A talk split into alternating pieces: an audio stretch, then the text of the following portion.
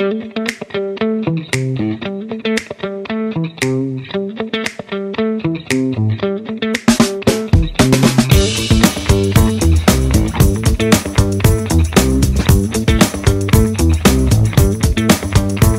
a todos, bienvenidos a Hablando con Líderes, podcast en el que hablamos con personalidades del campo de los negocios, finanzas, deportes y startups, para aprender sobre su trayectoria y técnicas para llegar al éxito.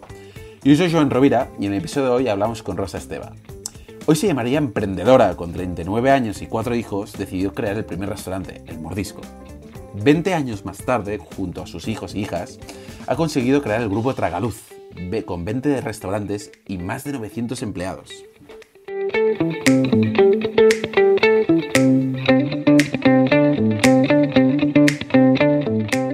Rosa, en primer lugar, eh, déjame darte las gracias y lo digo como lo siento porque al final vosotros os dedicáis a hacer feliz a la gente.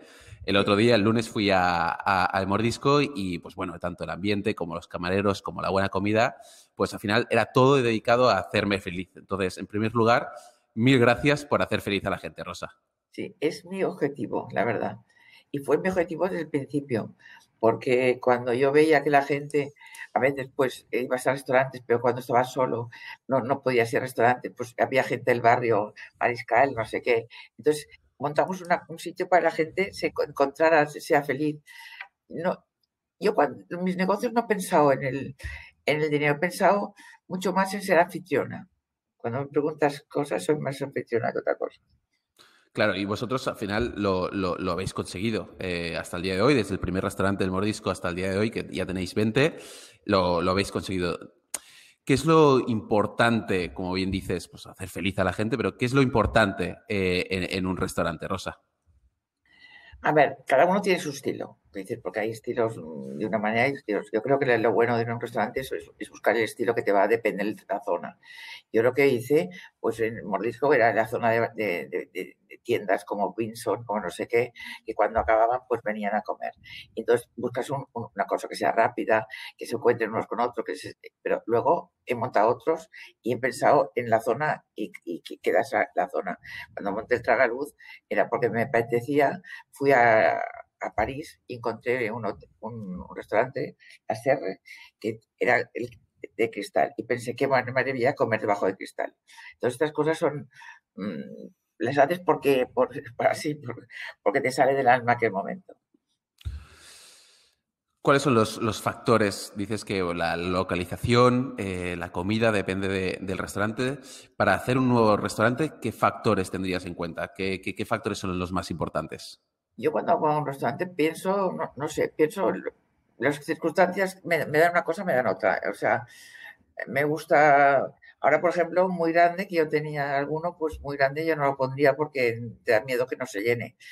Pero mm, a mí me gusta, depende, hay momentos que me gusta la playa, hay momentos que me gusta lo, que sea. Y es que creo que depende.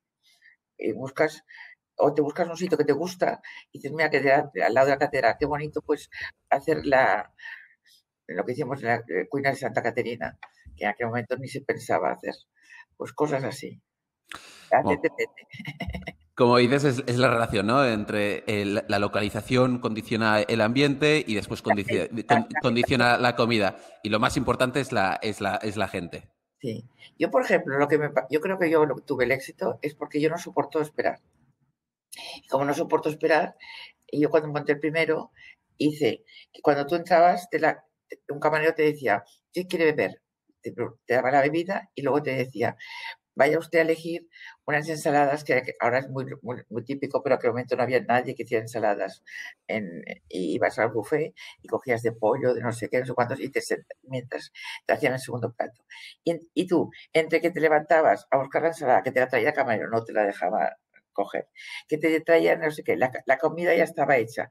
Y no tardabas y había un ambiente muy cálido y todo el mundo se conocía. Y cuando Mariscal ganó lo del COVID, cogimos todos y nos fuimos toda la mesa a casa de Mariscal con camareros y todo para, para celebrar porque tenía mucha prensa debajo. Pues cosas de estas que, que son tus amigos, no, no, no son tus clientes, son tus amigos. No son tus clientes, son tus amigos, ser buena anfitriona. Eh, a cuidar el ambiente, ayudar al, cliente a ofrecerle pues, una bebida primero de todo para que se sienta cómodo y que se sienta como en casa. Al final, los restaurantes eh, es la demostración del dinamismo de la ciudad y los jóvenes al día de hoy pues, se, están aventurando a abrir nuevos restaurantes con todo lo que conlleva. Deudas, esfuerzo, incertidumbre, dedicación. Rosa, ¿qué consejos te habría gustado tener cuando, cuando abriste el primer restaurante? A ver, yo de consejos, no sé qué decir. Yo, yo, cuando monté primero, tuve todos los consejos. Primero, no tenía, no podía ser, era muy estrecho, pues se me ocurrió hacer la mesa larga, lo hizo Sandra con, con dos alturas, no sé, los consejos es, mi padre me dijo, nena, el mejor negocio es no hacer ningún negocio, cosa que no he porque pensó, a este le tendré que pagar las deudas. Y, he montado 20 restaurantes, pero claro, esta es, el que no haces caso. Claro, pues, claro. A mí lo que me, uno de los consejos que me dijo mi hermano, mm, que me, que me hicieron efecto, es cuando yo tenía la casa de Ibiza, eh, él, me hizo una casa con unos cristales enormes y él, no, limpiaba nada, limpiaba yo. Y le dije, Jacinto, ¿cómo quieres que limpie los cristales? Y me dijo, si quieres saber cómo se limpian los cristales, te haré una casa vulgar. Y esto me quedó en la cabeza. Y tengo cristales en todas partes, porque tengo una obsesión con la luz. Tengo el luz, el mordisco, el mordisco de la roca, todos con cristales.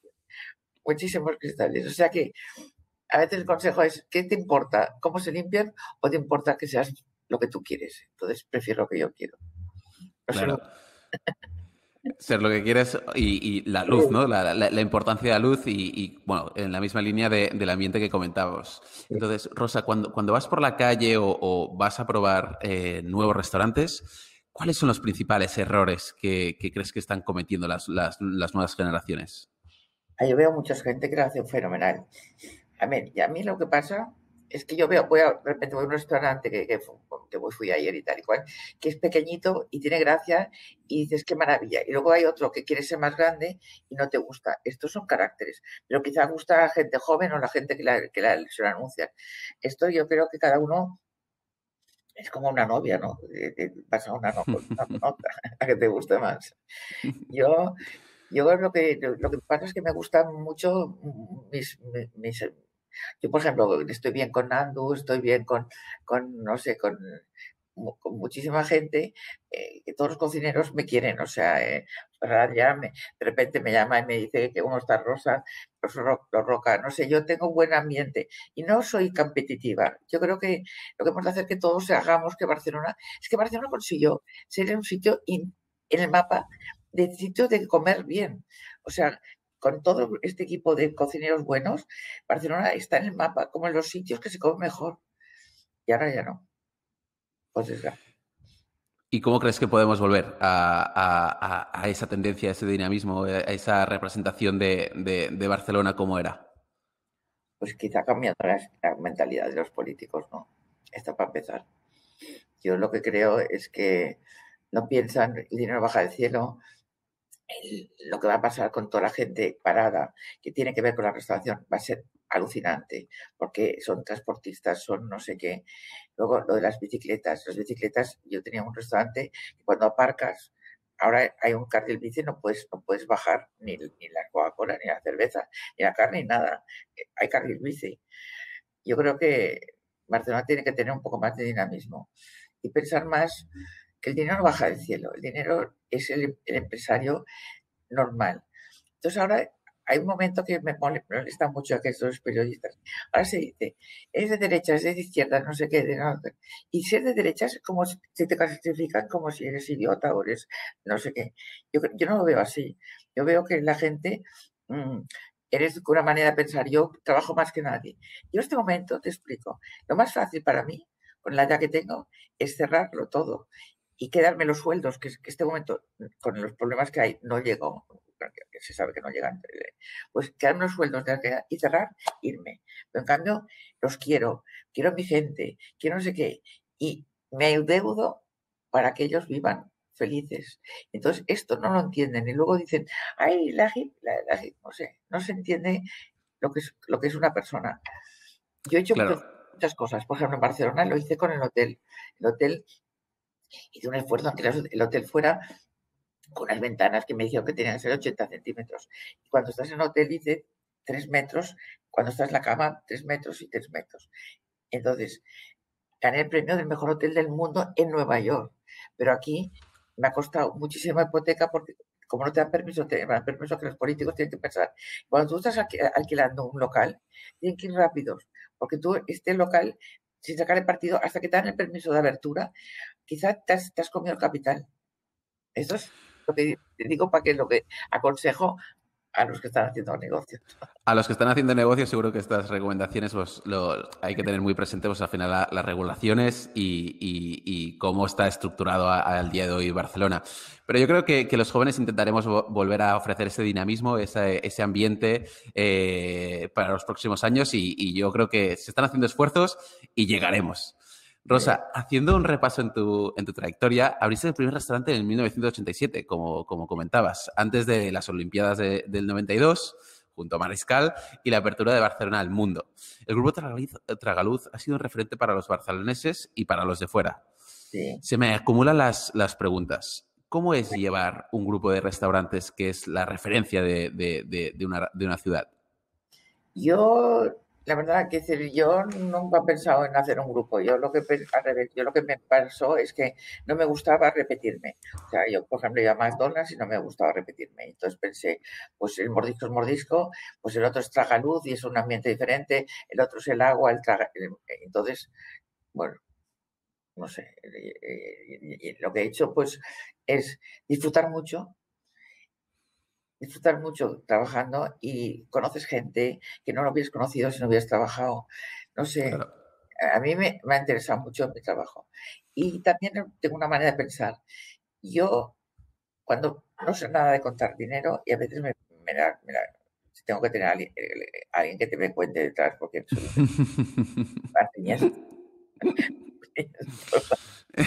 pero, pero eh, yo creo que es más importante el ego que tengo de la satisfacción de haber hecho cosas que si tuviese un dinero en el banco. Es una cosa diferente. Prefiero el ego. Vale, perfecto. ¿Y eh, ¿cómo, ha evolucionado las preferencias de, los clientes en estos, en estos 20 años? ¿Siguen iguales y por eso vais haciendo nuevos locales?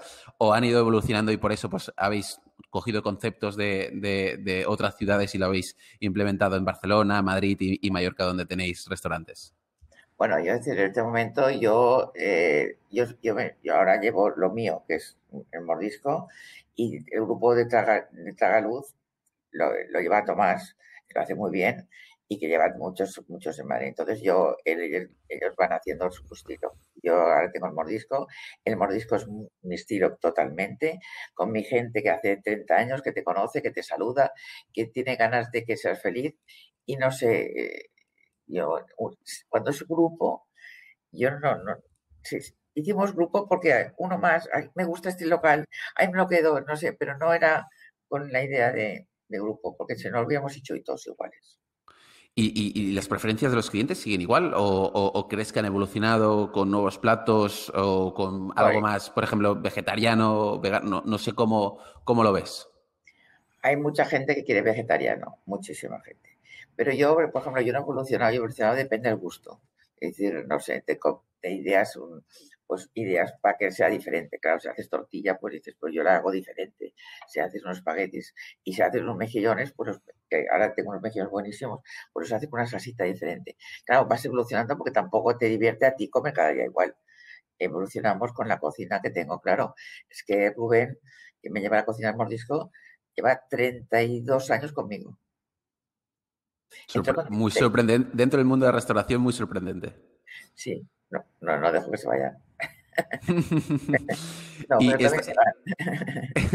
y, esta, pregunta, por eh, gracias a tu, experiencia, y sé que ahora es un momento complicado para, hacer pues, eh, previsiones en el futuro, pero ¿cómo crees que va a ser el futuro de la restauración o cómo crees que va a ser un restaurante, por ejemplo, en el 2030? Yo, por desgracia, pienso que va a ser Amazon. porque parece como te ponen tantas dificultades para seis personas, no sé qué, no sé cuántos, no, aguantaremos nadie y tendrás que, llamar a porque también es lo de Amazon, cosas de estas. Dicen que, era fatal eh, eh, tirar comida, eh, bueno, morralla de, plásticos y cosas. Y ahora resulta que pides una cosa de nada y te traen dos cajas enormes, así, cuando te mete una cosita así.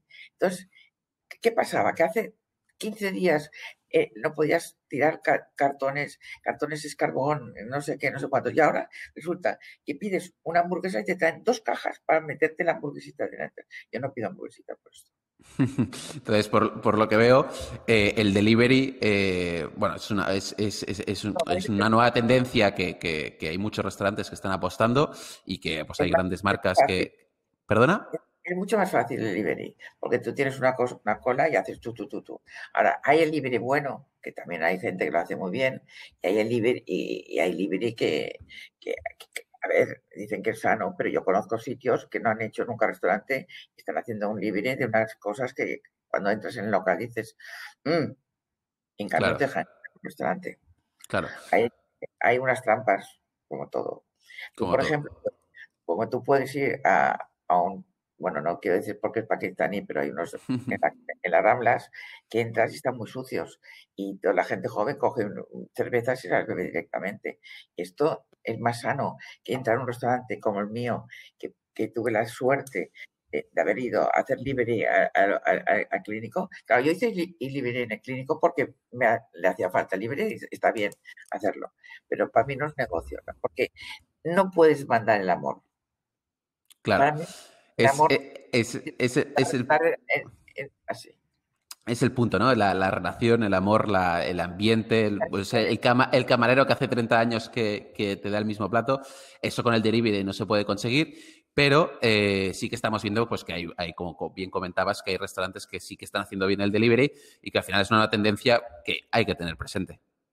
Sí, yo no la haré, porque yo lo que quiero es dar, yo quiero verlos, dar amor, un, ambiente, además yo tengo muchísima gente que son del barrio, o sea, son notarios o son gente del barrio de tiendas. Y entonces, pues, no les apetece volver con, la, con la comida a su tienda o su, a su oficina. Le divierte mucho más estar allí. Aunque esté solo, pues, bueno, bueno, eh, es, muy similar a, la relación que, hay con el teletrabajo y el trabajar en la oficina, ¿no? El, calor humano que te da eh, la otra gente, ya puede ser en un restaurante, ya puede ser en la oficina, en, eh, varios, en depende de la localización, pero, pero el amor entre, entre la gente que es, que es muy importante. Es importantísimo. Volviendo al inicio, al inicio de todo, cuando empezaste, eh, Rosa, a los 39 años y con cuatro eh, hijos, decidiste crear El Mordisco, un restaurante rompedor en la, en la época donde que las mujeres y los hombres podían ir a, comer solos y disfrutar de una comida sencilla con un muy buen ambiente, como comentábamos. Al día de hoy, Tragaluz tiene 20 restaurantes junto a tu eh, hijo Tomás. Y, y, y tengo mi hija Raquel y mi hija Carla, que también tienen restaurantes muy bonitos. Raquel tiene un restaurante en la costa que es maravilloso. Correcto, toda, la, toda la familia ha lanzado eh, iniciativas de nuevos restaurantes y entre, entre todos... Mi hija mayor hace que todo sea muy bonito, porque a, decorarlo sea diferente. Entonces, ¿cómo habéis hecho para que tanto tus hijas eh, como tu hijo como tú eh, tengáis pues, esos 20 restaurantes, esos 900 empleados? ¿Cómo, ¿Cómo fueron los inicios? ¿Cómo lo habéis hecho? A ver, yo eh, empecé los inicios, esto primero fuimos en Mordisco y luego empezamos a, hacer otros. Luego dices, te apetece hacerlo en Madrid, pues te vas a Madrid. Luego te apetece, porque en Madrid me apetece, conocí, me dieron un premio y entonces me dieron un premio en, San Sebastián y entonces conocí a un... Siempre es por conocer, yo siempre es por conocer. Oye, tengo un local en Madrid, no sé qué, pues vamos a montar el tomate. Entonces es todo una, una... Pero yo no pienso cómo se hace, yo la verdad es que no lo sé. Porque ahora Tomás lo explicaría mejor, porque Tomás ahora lleva todo este, este equipo que es mucho más grande que el mío. Yo no, yo soy más de... de bueno, la, Roca del Valle, pues esto sí, cuando llegué a la Roca del Valle, el Village, pues lo que Rocavilla eh, era un sitio feísimo, le dije, este esta plaza se merece otra cosa y tiré la pared entera para que todo lo de dentro saliese al jardín. Y creo que ha mejorado la roca gracias a, lo que hice. Pero yo, en aquel momento, es, muy caro tirar la pared, pero me sale del alma. Es esto que tenía que tener un contador al lado. y eh, el inicio seguro que, no fue nada fácil, eh, pues hace más de, 30 años, eh, abrir un nuevo restaurante en una industria que estaba pues, mayoritariamente em, de una relación de, hombres, de una industria complicado para, para, una mujer entonces, en, esos momentos. Entonces, ¿te sientes pionera de, el mundo de restauración, de, lanzar un restaurante, de, lanzar un, proyecto? Me, siento que, a ver, yo me siento que, me, lo fui pionera en el sentido de que cuando yo me hacían pagar la, me dejaban las Coca-Cola y tenía que pagarlas porque no se fiaban de mí. O sea, yo era, cuando me dejaban comida, me la tenía que pagar por adelantado bueno, se fíjate. Esto sí. Y luego, pues, eh, bueno, tuve la suerte de hacerlo bien. Fernanda dijo que había inventado un sistema nuevo en Barcelona de estilo, porque en aquel momento yo me iba al Reno y cosas de estas y, yo pagaba, por ejemplo, iba con empleados míos, yo pagaba, pero no me dejaban ver la carta con, con la facturación, eh, les daban a ellos lo que comían dinero y a mí porque que pagaba yo a la mujer y no me dejaban ver la carta. Estas tonterías, por suerte, ya no existen. Pero yo lo que fui pionera en que el ambiente que hubo, pues sí, y además, no sé, yo, yo quise que fuera una familia. Esto sí, yo que cambié el estilo del restaurante de mantel, serio, mm, no sé, cambié un estilo de, de más, más normalito, más estar en casa, como estuvieses en casa, pero con elegancia. O sea, es. Yo tengo la suerte de haber vivido con una familia bastante que me ha llevado a muchos sitios importantes en el mundo y era comer como cada día en una casa, pero con elegancia. Esta mezcla. Yo creo que es, muy buen consejo el, dar un restaurante de, estar como en casa, pero con, elegancia, con un muy buen ambiente, como yo creo que, lo, habéis conseguido eh, sin, ninguna duda. Y tú dirías, y ojo con, la, pregunta, ¿en algún momento has dudado de, tus capacidades para tirar el, proyecto hacia adelante, como que se te, venía demasiado grande? Eh, sí, eh, yo tuve, en el momento que hice el tragaluz, mm, me, no calculé bien el dinero y me encontré que no podía pagar. Entonces, los miedos no podía, eran por no, no poder pagar y no tener fondos detrás para pagarlo. Esto sí que he tenido miedo. Pero también lo he tenido con el hotel, porque en el hotel fui una loca y hice un hotel cuando, no tiene Barcelona, pero claro, cuando luego te dan el premio del mejor hotel del mundo, del mundo en Nueva York, y luego te dicen la mejor fachada de Europa, pero luego a mí tengo cada día inspecciones y cosas. No nos alaban mucho los políticos a los que hacemos cosas. Ya, ya, ya, ya, me imagino. Y, y, el miedo, ¿cómo luchaste sobre, con ese miedo de, de, cuando, pues bueno, veías que los fondos no te llegaban o, o, que el, el, hotel pues era de otras dimensiones? ¿Cómo, cómo... Llorando y como y teniendo cojones, porque yo creo que, que soy mujer, pero te los tengo, también los tengo. Perfecto. No, como, como, dices, pues bueno, al final todo el mundo ha, pasado por, momentos difíciles, pero bueno, como, has dicho eh, varias veces, tu intuición, tu esfuerzo, pues eh, has podido sacar hacia adelante los, proyectos que, bueno, que te has puesto entre ojo y ojo y, y los has podido sacar hacia adelante. Siempre has dicho, eh, Rosa, que, no eres una gran académica, eh, pero que te has regido mucho por la intuición, por el esfuerzo y que tienes la habilidad de conocer, de comprender, de, percibir de manera clara e inmediata lo que está sucediendo. Entonces, Rosa, déjame preguntarte, eh, ¿qué te ha enseñado la intuición? a mí no sé si me ha enseñado. La intuición es cuando tú ves un local, dices, este local no, me, no lo veo no voy a hacer nada con él. Y ves otro lugar que te enamoras y luego dices, pero el barrio es peor, pero en cambio no sé qué, el, bar, el, Lobo y cosas sea un barrio que antes no se podía, ahora no sé, pero era horrible, la calle era horrorosa, había muchísimas putas en la calle y no, se podía pasar. Hicimos el Lobo, hicimos no sé qué, pues claro, hay momentos que piensas, es un, y ahora es un barrio maravilloso, es entonces, a veces no sabes por qué, es que no lo sé. La intuición es como, nos, es como no sé, este sale de ¿Y crees que se puede enseñar? Porque eh, hacer locales como, como has hecho, en un barrio de Arrabal, pues lanzar un, un, restaurante que ha dado dinamismo a ese barrio o el mercado de Santa Caterina, quiero decir, esa intuición de, de, hacer nuevas cosas, ¿crees que se puede, se puede, se puede enseñar? Me enseñar no, pero yo creo que hay mucha gente que, que, que la tiene. O sea, Fernanda ha enseñado muchísimo y los Roca, yo tuve la suerte que, que, los Roca me dijeran que sí. Yo tuve la intuición en el momento de hacer el hotel, no quiero hacer un hotel igual y, y, con mis restaurantes. Y le llamé a los Roca y me dijeron que sí. Y fue una intuición tan maravillosa que no sé, no será, yo los quiero como si fueran hijos míos. Y luego ellos también con, ha habido pues que la decoración y tal pues han hecho que, que, que, sea el mejor hotel del el mejor restaurante del mundo. Pero no yo no lo hago por, por dinero por cosas. Yo siempre pienso en cariño.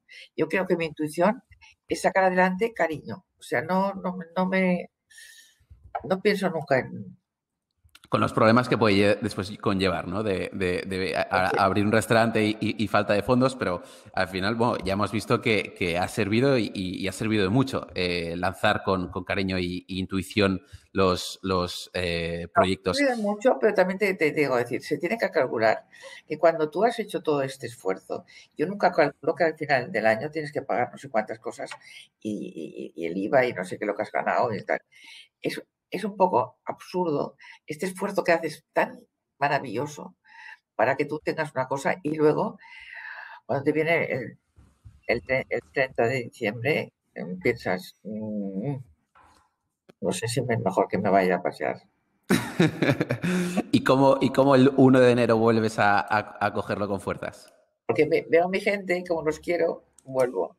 Veo, vuelvo, entonces me vamos a hacer, bueno, vamos a hacer un viajecillo, bueno, nos vamos a China 15 días, nos vamos a Namibia, nos vamos a vamos a hacer un premio, y entonces este premio con ellos y tal, es como una familia, esto también lo hace Tomás, que es una maravilla, yo lo que creo que es, pero sí, eh, yo lo que creo es que la gente tiene que tener cuidado, mm, teníamos que mirar un poco que las, que, que los que se, se juegan eh, no tuviesen tantos, los impuestos fueran lógicos. Claro. Porque todo lo que pasa que ahora, ahora por ejemplo, el bestial, había un chino y ha comprado el bestial. Es una vergüenza que el bestial es, es como es como es subasta del gobierno, que es costa, costa. Viene un chino que tiene más dinero y se lo queda. Esto me parece vergonzoso. Que, que porque claro, ahora, ahora yo tengo miedo de que toda España sea así. No puedes dinero, no tienes dinero, vienen, yo el hotel lo he tenido que alquilar, no lo he vendido, pero lo he tenido que alquilar, porque yo no llegaba. Entonces, eh, que nos ayudaran un poco a los que... Por... Es que parece un poco que el empresario es un hijo de puta. Y el empresario a veces es mejor que el empleado, lo siento. Yo tengo empleados que son maravillosos, pero también he tenido empleados que han querido es que le pagues cosas. Pero yo tengo la suerte que mucha gente que se ha ido de mí porque han querido crecer, porque han ido a otros hoteles, porque no sé qué, me llaman, me quieren y tengo la suerte que me quieren todavía. ¿Ha sido su mentora, dirías? Yo creo que sí. Yo creo que muchos me dicen que sí, que he sido, que han aprendido de, de mí. Sí, sí. Cambiando un poco de tema, y, antes lo, comentabas, eh, la diferencia de la sociedad que pues, tenemos al día de hoy con la que cuando empezaste, entre, sobre todo entre los hombres y las mujeres, cuando ibas a un restaurante, pues te daban una carta con precios a los hombres y una carta sin precios a las mujeres, o servían vino a los hombres y a las mujeres no. Eh, y me pregunto, Rosa, ¿cómo habéis evitado estos micromachismos eh, en, en vuestros restaurantes? Yo siendo normal. Es que yo, por ejemplo, yo, yo no creo en el machismo y cosas de estas. Pero tampoco creo el feminismo. O sea, yo soy una mujer y valgo como mujer. Y hay mujeres que no valen nada. Y hay hombres que no valen nada. Y, entonces, no sé, a mí me encanta que un hombre diga que estoy guapa y que me ponga el vino y que me, acerque a la silla. Me encanta. No me siento menospreciada. Y también, pues quizá, pues entiendo que a él le haga cosas para que esté más contento. Perfecto. Entonces, ta, ta, tanto a los hombres y, y, y a las mujeres que, que, te están escuchando y que están escuchando y que al final eh, te tienen como un referente eh, empresarial, pero también como personal, ¿qué, qué, qué les dirías? Ah, yo creo que tienes que ser tú mismo. Yo creo que digo, yo creo que tienes que ser tú mismo y que quieres que, no sé, es decir, yo lo que pasa es que cuando haces un negocio a veces piensas tanto el negocio que pierde tu personalidad. Yo creo que digo es que hagan esto, luego se compren como, y has de estar tú. Yo creo que en los negocios tienes que estar tú, mirando por todas partes, tienes que estar tú, porque si no estás tú, no es lo mismo para mí. Entonces, es ser tú mismo, estar encima, eh, fijarte en, los detalles y... Comerlo y, probar platos y decir, este está malo, este está bien. Estas cosas que se hacen, porque a veces dices, pues lo pruebas aunque ya has probado 70 veces, dices, voy a probarme cómo está hoy. Y si es, porque el cocinero es nuevo, porque quizá ha tenido una gripe, no sé, estas cosas. Estas cosas. tienes un punto de vista, eh, seguramente te lo han dicho alguna vez, Rosa, eh, bastante, bastante radical, pero inspirador en el mismo lugar. Entonces, seguro que, eh, que, los hombres y las mujeres que te están escuchando para aprender en este podcast, pues les va a servir tus, tus palabras. Estamos llegando a la parte, a la parte final del podcast y he leído mucho en las entrevistas y justo también lo, estabas comentando con anterioridad, que con Tomás, tu hijo, y, con tus hijas, eh, decíais que, el equipo es lo más importante, eh, que parte de vuestro equipo, comentabas que han estado 30, 20 y 15 años. Eh, ¿Cómo lo habéis hecho y dirías que es parte del éxito? Yo creo que es un poco que te ven. O sea, si tú estás en la oficina y eres un, empresario de dinero, de banca, pues no te ven. Yo como soy una empresaria que estoy allí y he lavado platos y he hecho de todo, pues me quieren. Yo el, el equipo creo que es muy importante, porque es como todo, hasta un fútbol, tienes que, un jugador solo a veces no funciona, funciona el equipo. Yo soy muy de equipo pero el equipo, lo, lo que pasa es que hay mucha gente que se me ha ido del equipo, pero me siento que también son de mi equipo, porque se han ido, pero me llaman. Tengo algunos que se ha ido, uno que se ha ido a más, otro que no sé qué, porque han, crecido, pero luego me llaman cada día, ¿cómo estás? ¿Cómo no sé qué? Y pienso, mira, ya no están en el equipo, pero son de mi equipo. Es, esta es la ventaja, esto es lo, que me da alegría. Forman parte de, tu familia, eh, tu equipo. De, de, cariño, no sé, el equipo es un cariño. Y los Roca, por ejemplo, para mí no, no tiene nada que ver, pues son ellos. Pero para mí, en mi corazón, eh, son parte de mi equipo. el equipo de ellos, yo, yo del de ellos, pero hay equipo. hay, hay equipo. Y ahora una pregunta un poquito, un poquito más comprometida. Eh, ¿Tú crees que, que tus empleados te aman o te temen a veces? Las dos cosas. me quieren muchísimo, pero me temen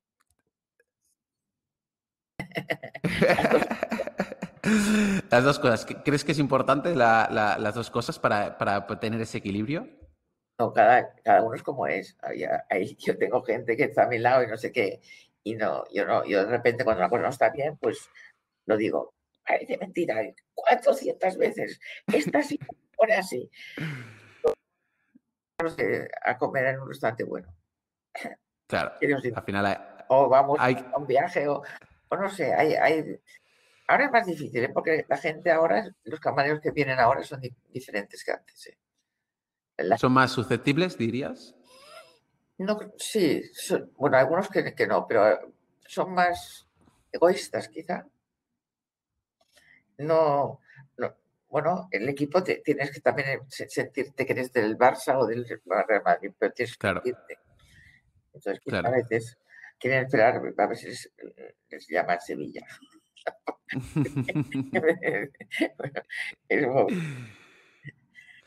¿Y qué, les dirías a, nuevos equipos de, camareros? Porque muchas veces dices, un camarero va a ser un anfitrión, pero hay muchas veces, que, no vemos estas reacciones en, los restaurantes. ¿Qué les dirías como dos consejos para, para ser un buen camarero? Yo se lo digo todo, todo el día. Es piensa que entra tu madre o piensa que te entra no sé qué. Entonces, cuando tú entras una persona, tú vas a casa de tu madre y tu madre se está en la cocina cocinando, no te dice eh, nada, pues no, tienes que devolver. Si tú cuando entra tu madre a tu casa, ay, espérate un momento, cariño, te, te, un poquito de vino, te doy no sé qué, acabo la comida, pero no sé qué, y estás hablando, y aunque estés haciendo la cocina, estás dando cariño al que te está esperando para sentarse a la mesa. Es, es esto. Claro Es decir, creo que es, es, es, que, que un poquito de vino, que tener una aceitunita y dices, acabo, acabo, ahí vienes y te da una cosita más, tal, creo que, es, eh, creo que es, sencillo el concepto en el sentido de que es algo que dirías, bueno, es, algo lógico, pero hay muchos restantes que, que no lo hacen y que al final como bien decías, es parte de, vuestro, de, vuestro, de vuestro éxito. Hacer sentir a la gente como en casa. Pero hay mucha gente que no lo hace, como bien dice Rosa. Bueno, yo tengo algunos que me quieren mucho y cuando voy me, hacen esto o más y todo. Y, hay gente que también inventa cosas, o sea, eso mueve. Ahí me acuerdo, e, e, Estima, por ejemplo, me gusta mucho, tiene un estilo muy bonito. Ha montado una Ibiza y me encanta. Mm, hay mucha gente que monta cosas y hay cosas que me gustan y hay cosas que no me gustan, pero cada uno tiene su estilo. Por suerte. O si no sé. Por suerte. por suerte. Por suerte. Rosa, estoy, estoy disfrutando mucho eh, con, esta conversación, con esta entrevista, pero estamos llegando eh, a la parte final del podcast y, yo siempre, pues bueno, me gusta acabar. ¿Ahora tiene vodka? no, no, no. que estamos llegando a, la parte final del podcast, perdona, Rosa, del podcast, de la entrevista, perdona, ah, del podcast. Sí, sí, ah, pensaba que era vodka. Eh, eh, el, vodka lo, dejamos para, para, final de, para final del día. Eh, y, siempre me gusta acabar las preguntas con, pues, preguntándote sobre el mejor o el peor consejo que, te han dado, ya puede ser pues tu familia o, conocidos y, o al final Em, miembros del equipo que te has encontrado en tu carrera profesional eh, y después un consejo que le dirías a, los oyentes del podcast. ¿Cuál sería el, mejor consejo que, te han dado y por qué? Es que no sé, me han dado muchos consejos buenos. O sea, yo, por ejemplo, te digo, hay gente que me, da un consejo y me siento que, escucho consejo, hay gente que me da un consejo y no, y no, no lo escucho. Bueno, que te expliqué antes el consejo de que no me importe que, que, limpiar los cristales, pues era un consejo, porque aunque quiero que no sea vulgar, consejo, no sé, a mí me ha hecho mucha ilusión cuando, no sé, cuando eh, me hicieron un homenaje, un homenajito de los cocineros y fue para mí como una, cuando me fui del hotel, fue una maravilla. Para mí fue como un consejo de decir, vale la pena sufrir, chillar y todo esto, vale la pena porque cuando te, dan cariño, vale la pena. Vale la pena esforzarse, vale la pena seguir un poco el, objetivo que, tienes, que después pues, tiene sus eh, repercusiones, como podría ser lo, de la luz, lo de los cristales, y después que los tienes que, los tienes que limpiar, pero vale la pena eh, seguir lo que quieres para después pues, viene un consejo, Te consejo bien que menciono que me fui a Dubai, que sabes que yo hice en Dubai un local, elegí un sitio fantástico, era una oficina, y le dije, me gusta este, este, este bajo y eh, hemos de conseguir que arriba pues podamos beber, haya un hotel para beber, que sea Four Seasons, Four Seasons, decimos todo esto. Y luego el, los, los, los, árabes estos, pues una cortina no se viera nada. Entonces me enfadé y me dijeron, el embajador, vete, porque aquí te metes en la cárcel no sale. Y a pesar de que desde había estado dos años, me tuvo que ir el consejo, porque si no me, me, metía en la cárcel. Consejos que dices, me da rabia haberme estado tanto tiempo para hacer una cosa muy... A los cinco meses estaban cerrados por esto. Ah. Tendrían que haber seguido tus, tus consejos. ¿Y, el peor consejo que te han dado, si te acuerdas de, alguno que, que, no has seguido y no te ha parecido correcto, ¿cuál sería? Mm, el peor. No lo sé. El peor es, tienes que pagar Hacienda. lo dicen y lo tienes que hacer. Es el peor consejo. ese es el peor consejo y, lo, tienes que hacer. Y, bueno, eh, y aquí ya un, consejo más inspiracional para, los oyentes del podcast, para, para, que puedan aprender, que es el objetivo del podcast. ¿Cuál es el, mejor consejo o varios consejos que, podrías dar, ya puede ser a gente mayor o, a, la gente joven? Bueno, yo le, consejo que te digo es cuando pienses en el dinero, que pienses más en, lo que tú sacas. Yo creo que yo no pienso, yo pienso lo que saco cuando veo gente, cuando me veo gente conocida, cuando viene Álvaro Palacio y me, abre una botella y nos lo pasamos bien y piensas esto no es dinero, esto es algo que para mí eh, vale la pena. O sea, eh, pero claro, es que cuando hablas de, empresa parece que la empresa sea una cosa fría. Y, el peor consejo que, quiero que es que ahora todo, toda España se va a vender a, grupos. De, de, porque yo estoy arrepentidísima de haber tenido que alquilar el hotel. Son decisiones que, hay que tomar a veces y... Por, dinero, por, por, lo que no llegas por dinero. Es, un consejo que, la gente mayor, eh, bueno, el otro día también entrevistamos al Guy de Liébana, economista reconocido en, España y, en Europa, y comentaba justo lo mismo. Eh, el peor consejo que me han dado es focalizarme en el dinero y me estabas comentando que, el mejor consejo que, puedes dar es no te focalices en el consejo, focalízate en ser feliz y pasártelo bien. Sí, yo creo que, eh, bueno, es feliz porque a mí me gusta trabajar. O sea, entonces yo me levanto por la mañana y empiezo a pensar, no sé, decir, ¿a qué vamos a hacer de comer? No sé qué. Es, es una vida, es una vida que a mí me, interesa. Y el dinero es el, que me, el consejo que me da cuando me, me hacen los números yo creo que el consejo también que piensen mucho en, esto, en, las cosas que te dicen. Coges un local y no calculas que este local, te, el permiso que me de dártelo, como en Madrid te lo dan en un mes, aquí te lo dan en cinco o seis meses. Y estos cinco o seis meses, si tienes un local, local con mucho alquiler, pues te, te come mucho. Claro. Rosa, hemos llegado al, final del podcast, de la entrevista. Eh, mil gracias por, tus sabias palabras, por, tus consejos, por tus puntos de vista eh, radicales en, ciertos aspectos, pero que bueno, son muy, muy bienvenidos en, el podcast de, de Novicap de Hablando con Líderes. Mil gracias por haber participado y poder haber hablado con nosotros, Rosa. Y que vengan a, probarlo, ¿eh? Porque y, que venga, y que vengan todos al mordisco. a los mordiscos.